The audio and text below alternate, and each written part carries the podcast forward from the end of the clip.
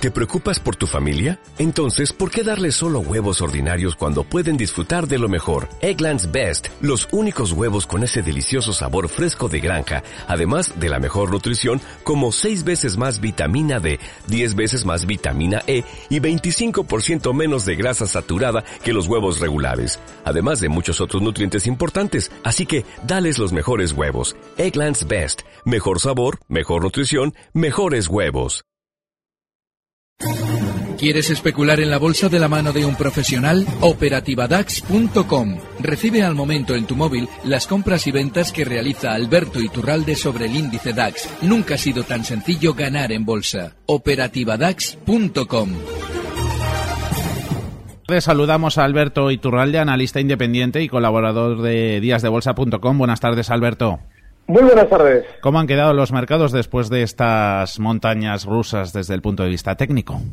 Bueno, pues han quedado cerca, acercándose a lo que sería resistencia. Fíjate, en el caso, por ejemplo, del IBEX, la zona 10.450 es clave. Estaríamos hablando de 120 puntos por encima solo.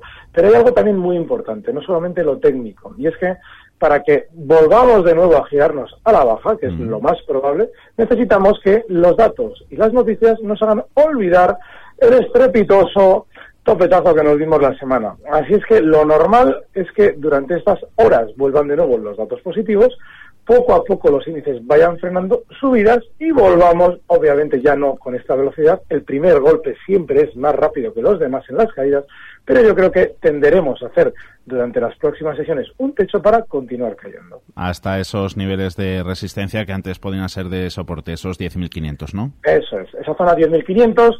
Bueno, el problema a la hora de especular es eh, siempre que de alguna forma el cuerpo nos pide afinar al punto y eso es mm. imposible. Es decir, es lógico que antes de volver a, a las caídas, si es que tenemos que hacerlo, lo normal es que, bueno, se vaya picando a niveles de 10.500, 10.550, quizás frenemos justo en los 10.450, pero esa zona concreta no es tan importante como sí lo es el hecho de que hay que tener ya cuidado con los stops, si alguien ha sido valiente en esta subida, que tenga muchísimo cuidado ya con los niveles en los que estamos, los 10.330, porque si una vez llegado el IBEX, por ejemplo, a los 10.450, vuelve a la baja hasta estos 10.330 ya, muchísimo cuidado. En Estados Unidos, si vemos también el gráfico semanal del Standard Poor's 500, está probando también importantes resistencias, ¿no?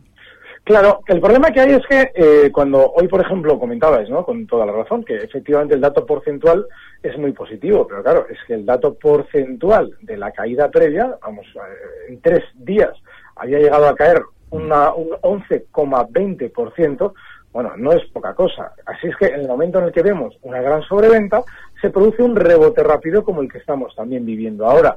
Pero eso no es significativo de aquí a unos meses.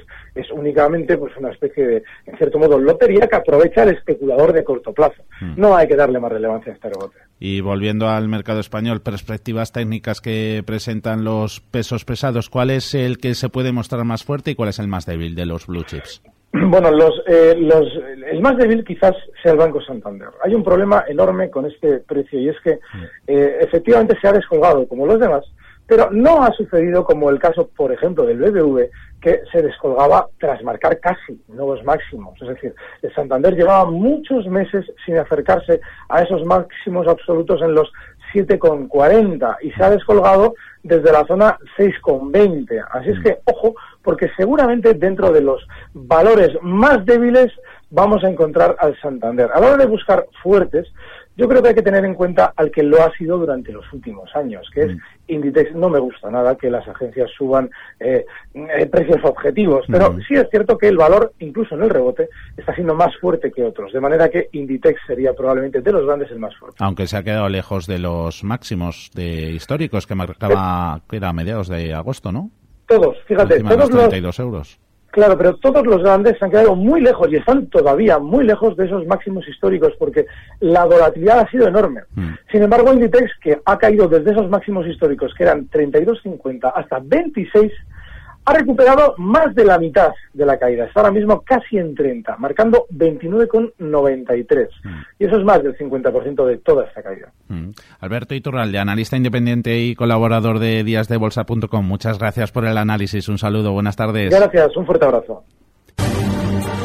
Recibe al momento las operaciones de Alberto Iturralde vía SMS en tu móvil. Operativa DAX.com.